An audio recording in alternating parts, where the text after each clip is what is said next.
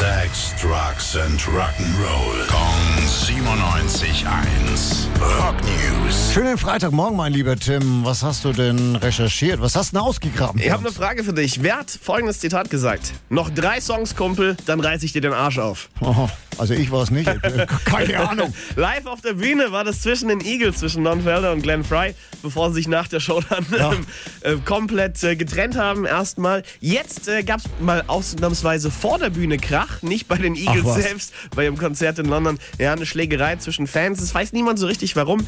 Und das Schräge daran ist, während es losging, haben die Eagles gerade Take It Easy auf der Bühne gespielt. Also ich muss ehrlicherweise zugeben, also erstmal der Song äh, und dann Schlägern geht gar nicht und bei den Eagles-Schlägern schon gleich zweimal nicht. Ja, vor allem, wenn es Also, nicht die Eagles selbst Um, sind. ne? unbegreiflich. Also. Ja. Aber immerhin konnte man die Eagles ja sehen. Es ist bei vielen anderen Bands auf ihren Konzerttouren gerade ein bisschen der Wurm drin. Ne? Brad Michaels von Poison ist gerade krank geworden. Metallica musste eine Show absagen.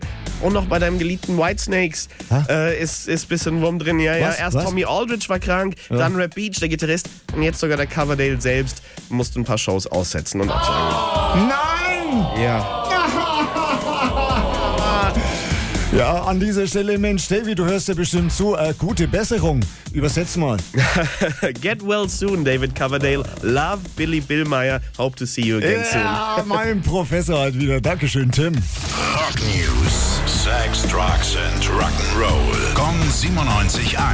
Frankens Classic Rocksender.